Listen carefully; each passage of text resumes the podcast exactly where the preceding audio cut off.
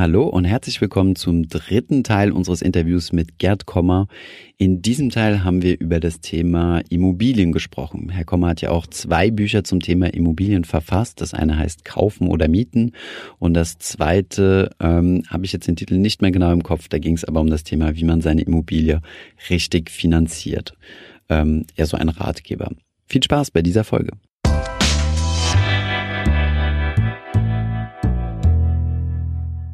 2016, als wir uns das letzte Mal gesprochen haben, ging es um das Thema, auch schon um das Thema Immobilien und zwar in Hinblick äh, auf dein Buch, was du geschrieben hast, Kaufen oder Mieten. Mhm. Das Thema haben wir, glaube ich, zu Genüge ausdiskutiert. Ähm, nichtsdestotrotz wird in der, in der Bevölkerung immer noch, äh, gibt es da heiße Diskussionen. Auf unserem Kaufen oder Mieten Video gibt es jede Menge Kommentare und es ist sehr emotional. Gehen wir vielleicht jetzt mal von der Eigenheim weg hin zu Vermietungsobjekten. Du hast äh, mir im Vorgespräch gesagt, dass viele deiner Kunden oder Mandanten ähm, selbst Immobilienportfolios besitzen. Also nicht nur passiv oder in, sonstige Anlagen investiert sind, sondern auch viele Immobilien haben. Wie ist das so deine Erfahrung? Ähm, sind es gute Anlagen? Du hast es ja auch analysiert zusammen mit deinem Team. Ähm, lohnt sich in Vermietungsimmobilien zu investieren? Und wenn ja, wer macht das so von deinen Kunden? Wer steckt dahinter? Und ja. Also unsere Mandanten sind vermögende, überwiegend vermögende äh, Privathaushalte, teilweise auch Unternehmen und Stiftungen, aber überwiegend Privathaushalte in, aus dem deutschsprachigen Raum und äh, die haben fast alle, könnte man sagen, äh, oder durch die Bank könnte man fast sagen, nennenswertes Immobilienvermögen, also viel Immobilien-Exposure, Direktanlagen in Immobilien. Das fängt an mit der selbstgenutzten Immobilie, dem Eigenheim und äh, geht natürlich weiter bei, bei sehr vermögenden Haushalten äh, in Richtung vermietete Wohnimmobilien, manchmal auch vermietete Gewerbeimmobilien. Und äh, die Assetklasse Immobilien ist häufig bei diesen Haushalten sogar das, die größte einzelne, der größte einzelne Klumpen, wenn man so will, oder die, die im Volumen jedenfalls größte einzelne Assetklasse, größer als das Barvermögen, größer als das Kapital, als Kapitalmarktanlagen Vielleicht gibt's ja noch selbst äh, oder nicht börsennotierte Unternehmensbeteiligungen, also äh, wenn man hier, wenn man selbstständig ist und so weiter. Aber Immobilien sind überall, also bei, bei dem wohlhabenderen Teil der Bevölkerung jedenfalls ein zentrales Thema und vermietete Immobilien auch. Äh, wenn man sich mal, und das ist immer unser, so fangen wir immer an, wenn wir uns fragen, ist ein, eine bestimmte Assetklasse oder ein bestimmtes Finanzprodukt ähm, attraktiv, dann sollte man, das tun wir jedenfalls, anfangen zu schauen, so seriös, seriös wie möglich, was sind die historischen Renditen mhm. äh, von, von dieser Assetklasse, von dem Finanzprodukt. Das heißt nicht, dass man damit alle Fragen beantworten kann, aber das ist zumindest mal äh, die wichtigste Information, erste Information, die ich brauche. Ne? Wenn, ich, wenn ich die Information nicht habe, dann kann ich eigentlich den Rest äh, des Überlegens über sowas vergessen. Ne? Und bei vermieteten Immobilien, Direktanlagen in Immobilien, habe ich, äh, stellt sich da ganz schnell ein Riesenproblem, weil es da ganz, ganz wenig Daten gibt. Und wenn man dann, das ist, das ist generell so ein bisschen ein Immobilienproblem im Vergleich jetzt zu äh, anderen Anlagen wie Gold oder Rohstoffen oder Kapital Aktienanleihen, Kapitalmarktanlagen, Zinsen, Währungen. Und äh, wenn ich dann das Universum, das große Universum Immobilienanlagen noch auf eine ganz bestimmte, aber hier relevante Weise unterscheide zwei Teile in vermietete Immobilieninvestments von sogenannten Kleinvermietern. Das ist der Jargon des Statistischen Bundesamts, das ist nicht meine, mhm. meine Terminologie. Mhm. Und gewerblichen Vermietern. Also nach dem Statistischen Bundesamt sind Kleinvermieter Leute, die äh, Vermietung, das Vermietungsgeschäft nicht hauptberuflich, gewerblich betreiben, sondern also irgendwie einen normalen Beruf haben, Angestellte sind oder Unternehmer sind, aber eben daneben, wenn du so willst, privat auch noch Immobilien vermieten.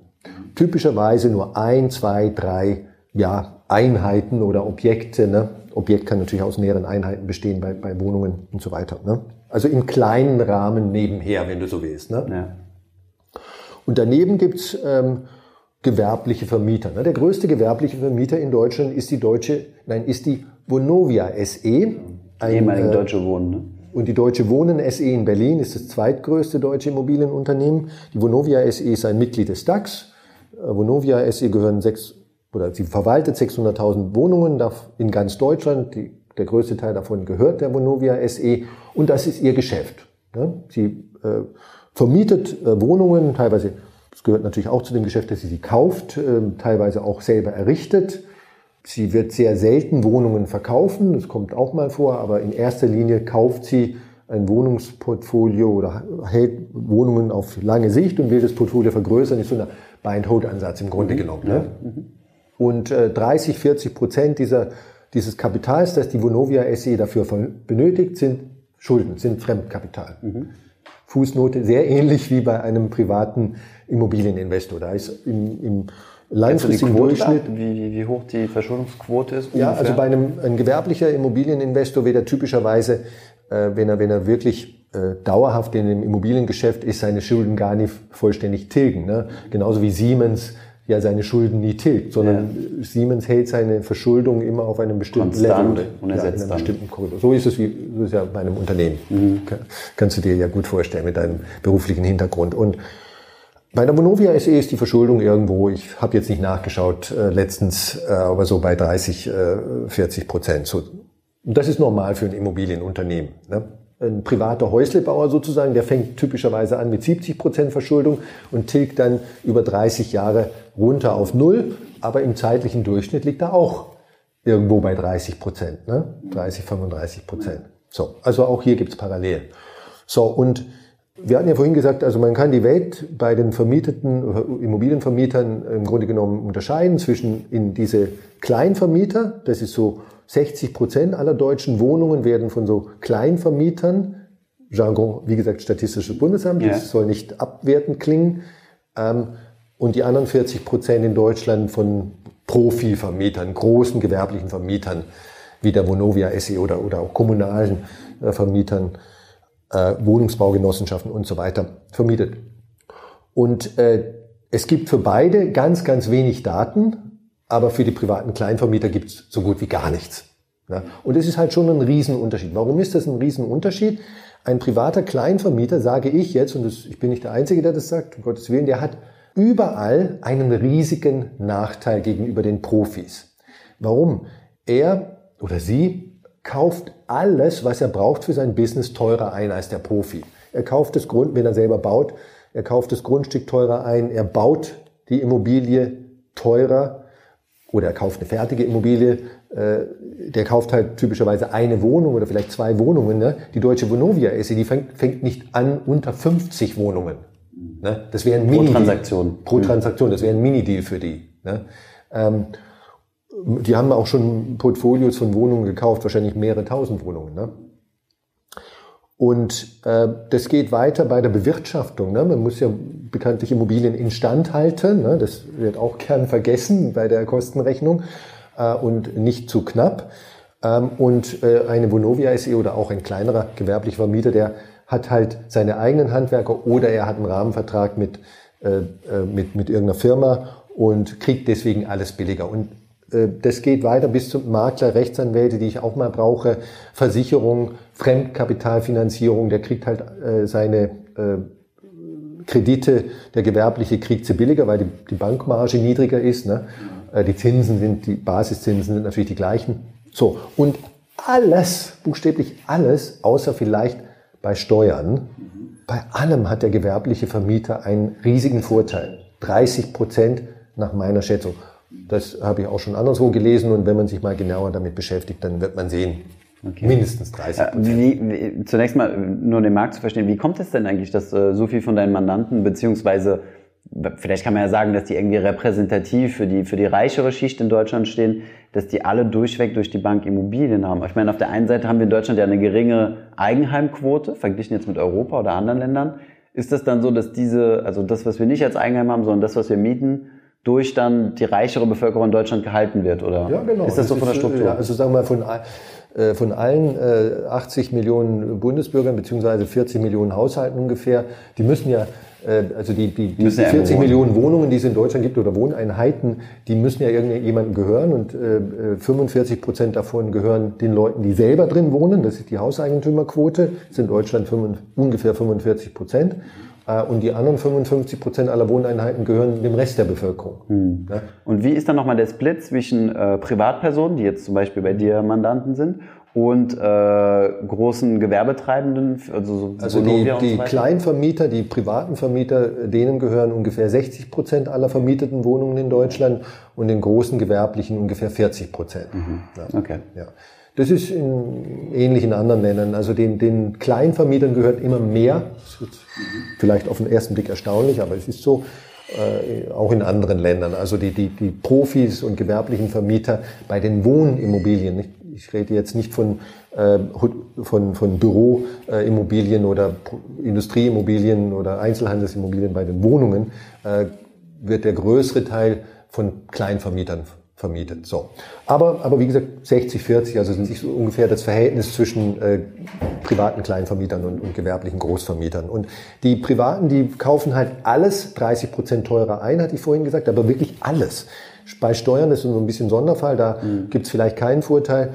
Äh, aber selbst da ist es so, dass äh, die vielfach gehörte Meinung, private äh, Vermieter würden bei der Steuer einen Vorteil haben, nicht stimmt. Sie haben lediglich einen Vorteil beim Veräußerungsgewinn. Wenn ich eine vermietete Immobilie im Privatvermögen halte, darf sie nach zehn Jahren steuerfrei verkaufen, ist ja bekannt. Äh, und das dürfen gewerbliche Vermieter, die ihre Immobilien im Betriebsvermögen halten, nicht. Da ist es immer steuerpflichtig.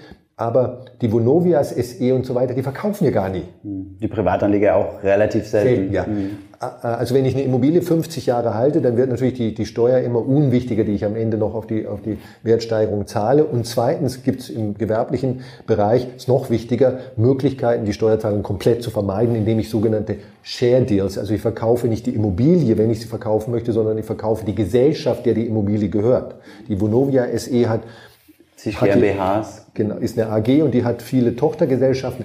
Bitte jetzt nicht, die armen Vonovia SE-Manager werden jetzt denken, ich hacke immer auf ihn rum. Ich benutze die Vonovia nur als Beispiel. Ich weiß nicht spezifisch über die Vonovia SE. Aber so ist es bei allen großen Vermietungsgesellschaften. Die Einheiten sind in irgendwelchen Tochter-GmbHs drin und dann kauf, verkaufe ich halt die ganze Tochter-GmbH. Und mit diesem sogenannten Share Deal, wenn ich bestimmte Bedingungen einhalte, kann ich die, kann ich die äh, Zahlung von Grunderwerbsteuer oder andere Steuerarten vermeiden. Und im Ergebnis will ich damit nur sagen, dass es gar nicht stimmt, dass äh, Private jetzt so einen enormen Steuervorteil steuerlich besser die laufende Bei der laufenden Besteuerung stehen äh, gewerbliche Vermieter sowieso immer günstiger als äh, äh, private Vermieter. Die, äh, die laufende Netto-Mieteinkünfte mit ihrem persönlichen Einkommensteuersatz mhm. besteuern, versteuern müssen. Zumal du auch den Vorteil hast, dass du dich als Immobilienaktiengesellschaft ja auch als REIT klassifizieren lassen ja. kannst. Äh, in Deutschland übrigens nicht, äh, weil äh, in Deutschland gibt es zwar ein REIT-Gesetz, aber es ist nicht zulässig, dass Wohnungen ähm, also dass ich mich. Wohnungen gehören nicht zu den REITs. Ja, also, ja. also es ist in anderen Ländern schon so, aber ein, eine REIT-Gesellschaft darf keine Wohnungen halten, sondern nur gewerbliche Immobilien. Null Prozent Wohnungen, also wirklich gar nicht. Meines Wissens null Prozent. Interessant. Aber wir haben in Deutschland ja auch kaum REITs. Ich glaube, es gibt drei genau. oder so genau, Maximum. Weil, weil das ist einer der Gründe und und äh, es wird sowieso überschätzt, dass äh, der Vorteil, der steuerliche Vorteil wird überschätzt. Das ist jetzt ein anderes Thema. Ähm, aber Tatsache ist, äh, in Deutschland dürfen REIT-Gesellschaften keine Wohnungen vermieten, sondern nur gewerbliche Immobilien. Und ich wollte jetzt einfach nur in Summe sagen, dass äh, bei allen nicht steuerlichen Kostenfaktoren der Vermietung die gewerblichen Vermieter einen gigantischen Kostenvorteil haben von 30 plus Prozent. Ja.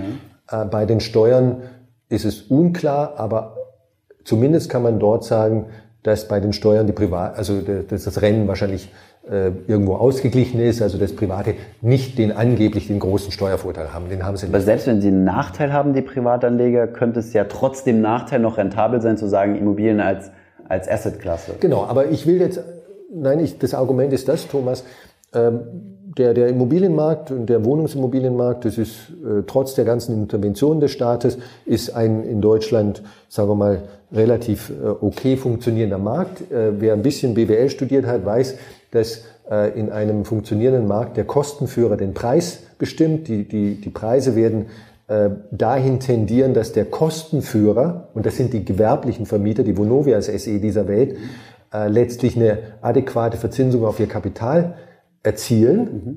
Aber diejenigen, die 30 Prozent höhere Kosten haben als der Kostenführer, werden halt keine adäquate Rendite auf ihr eingesetztes Kapital verdienen.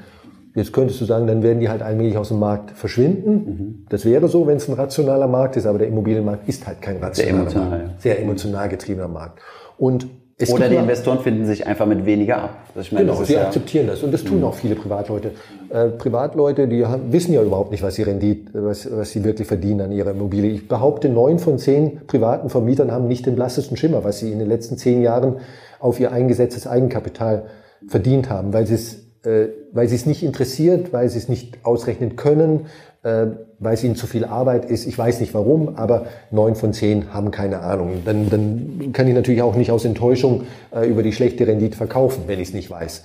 Und äh, letzten Endes äh, gibt es nur eine empirische Untersuchung nach meinem besten Wissen und Gewissen, die in Deutschland jemals die privaten äh, die Eigenkapitalrenditen von privaten Kleinvermietern ausgerechnet hat. Das war, äh, ich glaube, das Deutsche Institut für Wirtschaftsforschung in Berlin, wenn ich mich nicht täusche, vor ein paar Jahren. Die, die Ergebnisse der Studie kann man im Internet abfragen und sind auch in dem Blogbeitrag, in einem Blogbeitrag über Vermietungsimmobilien bei uns auf der Website berichtet. Die waren absolut niederschmetternd niedrig. Ne? Okay. Aus dieser einen Studie würde ich nicht ableiten wollen, dass es immer so sein muss und, und vor allem war es natürlich in den letzten zehn Jahren äh, nicht zwangsläufig so. Äh, äh die Studie endete, glaube ich, im Jahr 2012. Da war also der Immobilienboom schon im Gange, aber, aber erst seit äh, 2009. Ähm, aber diese eine Studie, und wir haben halt nichts mehr, nicht mehr, die hat erstmal gezeigt, oder die, die eine Studie zeigt, dass diese Renditen niederschmetternd schlecht waren. Mhm. Ähm, und äh, mehr haben wir nicht. Und die Logik, die Sachlogik, über die wir jetzt gerade die ganze Zeit gesprochen haben, die deutet halt auch darauf hin, dass es vermutlich nicht so toll ist.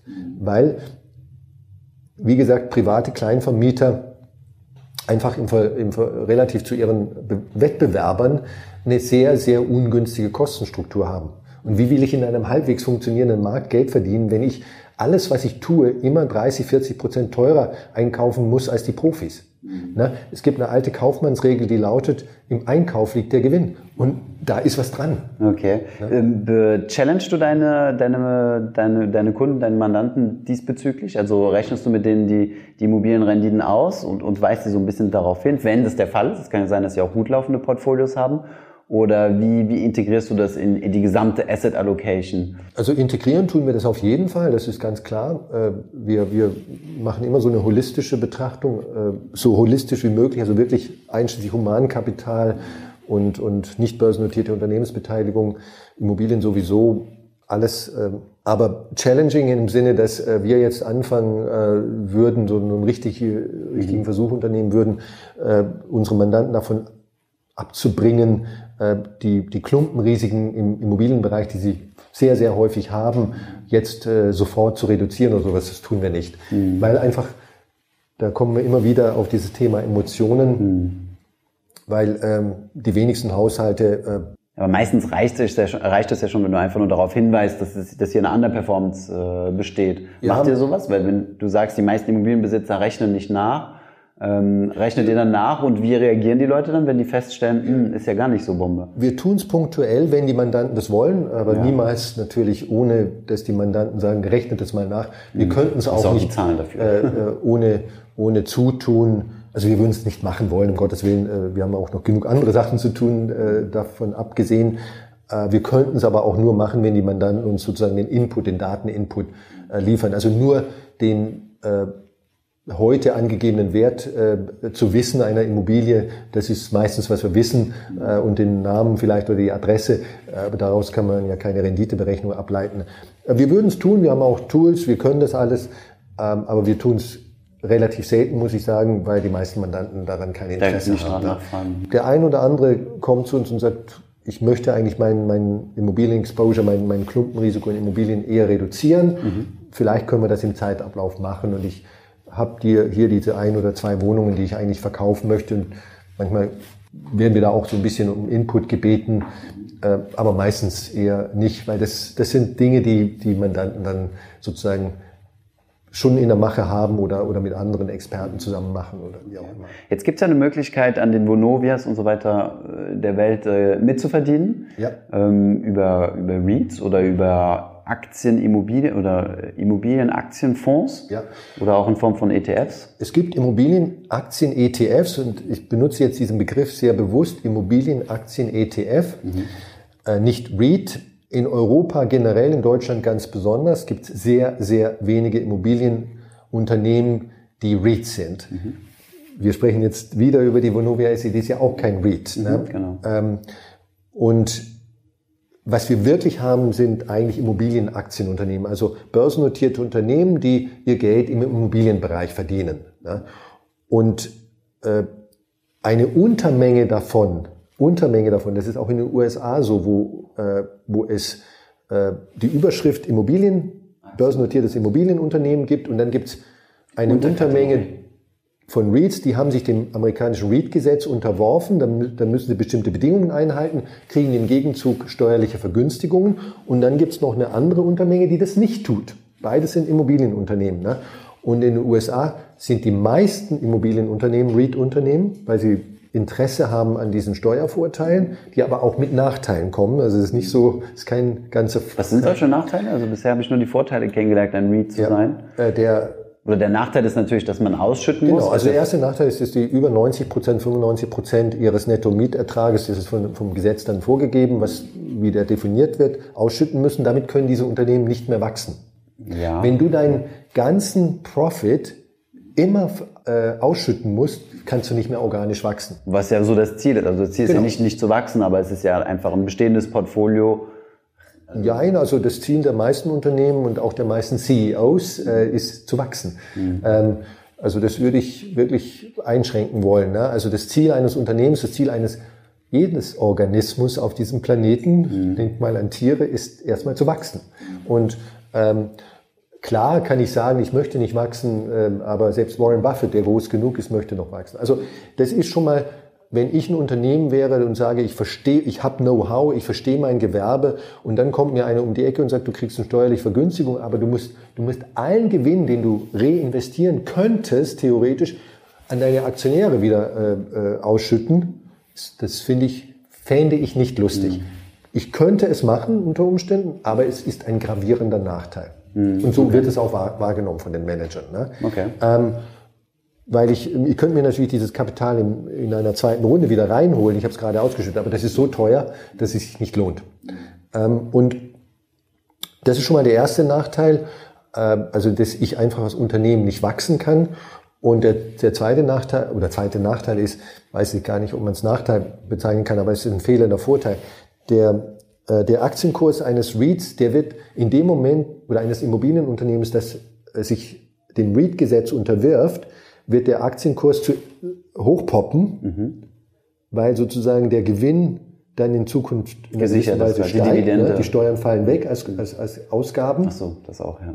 Und dann ist sozusagen nach diesem Einmaleffekt ist die Bewertung des REIT-Unternehmens so hoch, dass seine Rendite danach, nach dem Hochpoppen des Aktienkurses in die Zukunft gerichtet, gar nicht mehr höher ist als die einer normalen Aktiengesellschaft. Also das ist nur ein einmaliger Vorteil, den ich habe. Danach ist der Steuervorteil einge eingepreist. Eingepreist, mhm. Und das macht es also sozusagen, führt dazu, dass ich eigentlich nur einmalig einen extra Shareholder Return habe, aber danach nicht mehr. Mhm. Ich will nicht sagen, dass es das unattraktiv macht, aber es ist nicht so, dass ich danach jedes Jahr mehr Rendite systematischen Vorteil hätte. habe.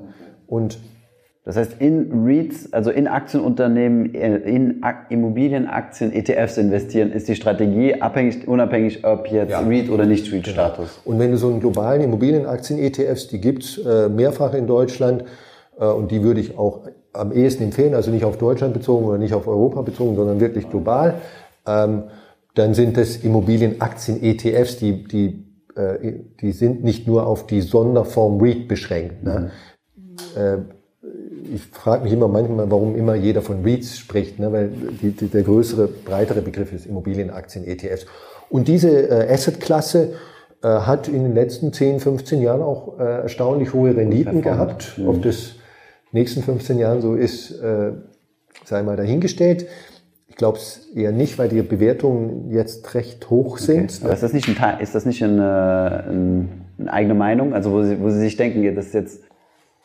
Also äh, sicherlich in einer gewissen Weise, äh, äh, aber wir, wir sind, äh, das weißt du ja, äh, ich bin jemand, der radikal ein passiver äh, Investor ist, der wirklich glaubt an Informationseffizienz der Märkte, dass ich mit öffentlichen Informationen keine Outperformance, zumindest nicht zuverlässig erzielen kann. Ähm, gleichzeitig bin ich absolut davon überzeugt, dass Bewertungen, Bewertungen, ne, hohe Bewertungen, tiefe Bewertungen, einen Einfluss auf die erwartete Rendite in die Zukunft haben. Mhm. Äh, also je höher die Bewertung, desto niedriger die erwartete Rendite. Je niedriger die Bewertung, desto höher die erwartete Rendite ist.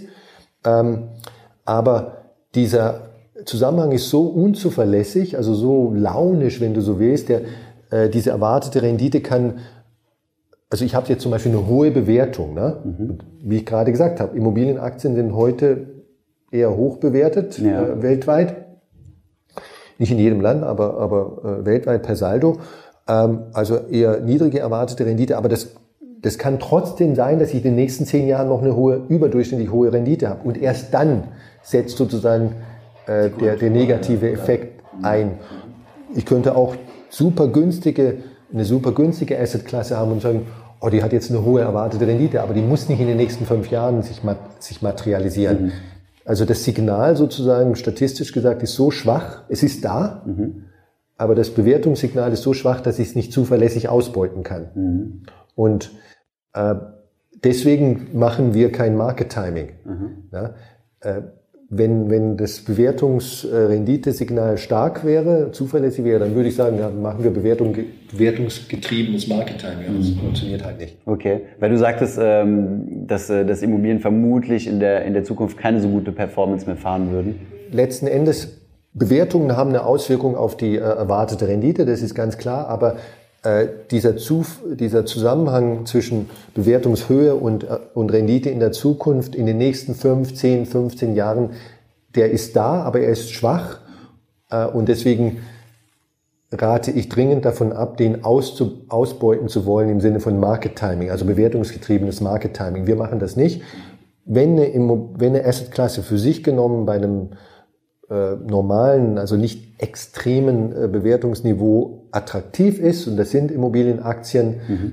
äh, dann sollte man die berücksichtigen oder darüber nachdenken, sie zu berücksichtigen in seinem Portfolio und sollte sich aber nicht davon äh, leiten lassen, wie hoch oder niedrig die im Moment bewertet ist, weil einfach das Signal zu schwach ist. Immobilienaktien sind grundsätzlich eine interessante Assetklasse, weil sie so ein bisschen von der allgemeinen, äh, vom allgemeinen Aktienmarkt abgekoppelt sind. Sie haben vielleicht die einzige Branche, die man separat betrachten kann, wenn man das als Branche betrachten kann. Ne? Ähm, äh, und sind auch tendenziell Small Caps. Immobilienaktiengesellschaften sind kleinere Aktiengesellschaften. Ne? Es wird niemals eine Immobiliengesellschaft geben, die die Größe von Apple erreicht. Also, mhm. Äh, das ist völlig ausgeschlossen. Ne? Mhm. Da spielt sozusagen dann auch noch der Small Cap Effekt mit rein. Mhm. Ähm, da haben wir wieder, haben wie sich alles vermischt. Ne? Ähm, aber sie sind grundsätzlich eine interessante Assetklasse. Wie viel Prozent würdest du in ein Portfolio reinmischen? Also wenn ich ein klassisches ETF-Portfolio aus Aktien habe, wie viel ja. kann man da Immobilien Genau. Wenn du, wenn du, wenn du zum Beispiel sagst, ich äh, investiere jetzt mal nur in Industrieländer und nehme dafür den MSCI World äh, Standard Index, mhm. den berühmten MSCI World Index, da sind schon Immobilienaktiengesellschaften mit drin. Mhm. Ähm, tendenziell ein bisschen weniger, weil warum? Äh, ich hatte vorhin gesagt, dass Immobilienaktiengesellschaften eher Small Cap sind. Die, und der, der MSCI World Index ist halt nur ein Large Cap, Mid Cap Index. Der hat keine Small Caps. Aber vom Grundsatz her sind sie, weil alle Branchen da drin sind, schon mit drin.